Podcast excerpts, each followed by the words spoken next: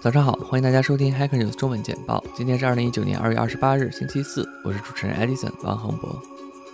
Hacker News 中文简报每日会为大家播报过去二十四小时内 Hacker News 最火的新闻、文章、讨论等消息主题，希望可以为中文听友带来最及时的消息动态。Redis turns ten. How it started with a single post on Hacker News. Redis 十岁了，有多少人还记得 Redis 是从一个 Hacker News 的 post 开始的？文章回顾了 Redis 十年前的第一篇 HN post，以及最初的一批坚定的支持者。HN 评论区纷纷回忆了自己是如何开始使用 Redis，以及一些使用的感触。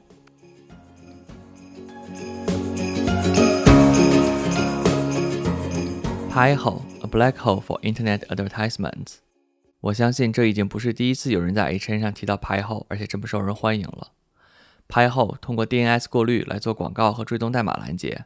它预设了大部分常见的广告和追踪域名的拦截，非常容易设置和使用。我自己也是拍后的长期用户，效果非常明显。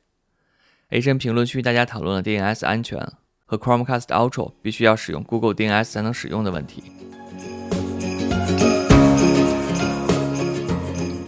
We need Chrome no more。十年以前，我们需要 Chrome 来打破微软的浏览器垄断，但是现在 Chrome 成为了另一个垄断的浏览器产品。尤其是 Chrome 作为 Google 的产品，越来越受到 Google 整体策略的影响，开始越来越多的嗅探个人隐私和集成 Google 自己的服务。HN 评论区大家也讨论了市面上其他的浏览器以及继续使用 Chrome 的理由。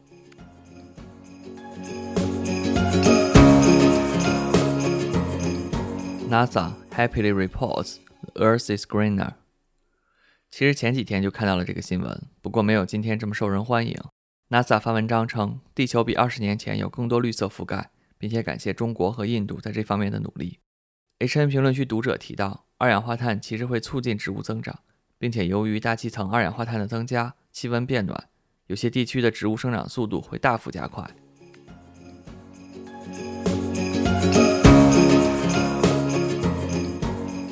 K3s Lightweight Kubernetes K3s 是一个简化版本的 Kubernetes。它的二进制文件少于四十 MB，而且只需要五百一十二兆内存就可以运行。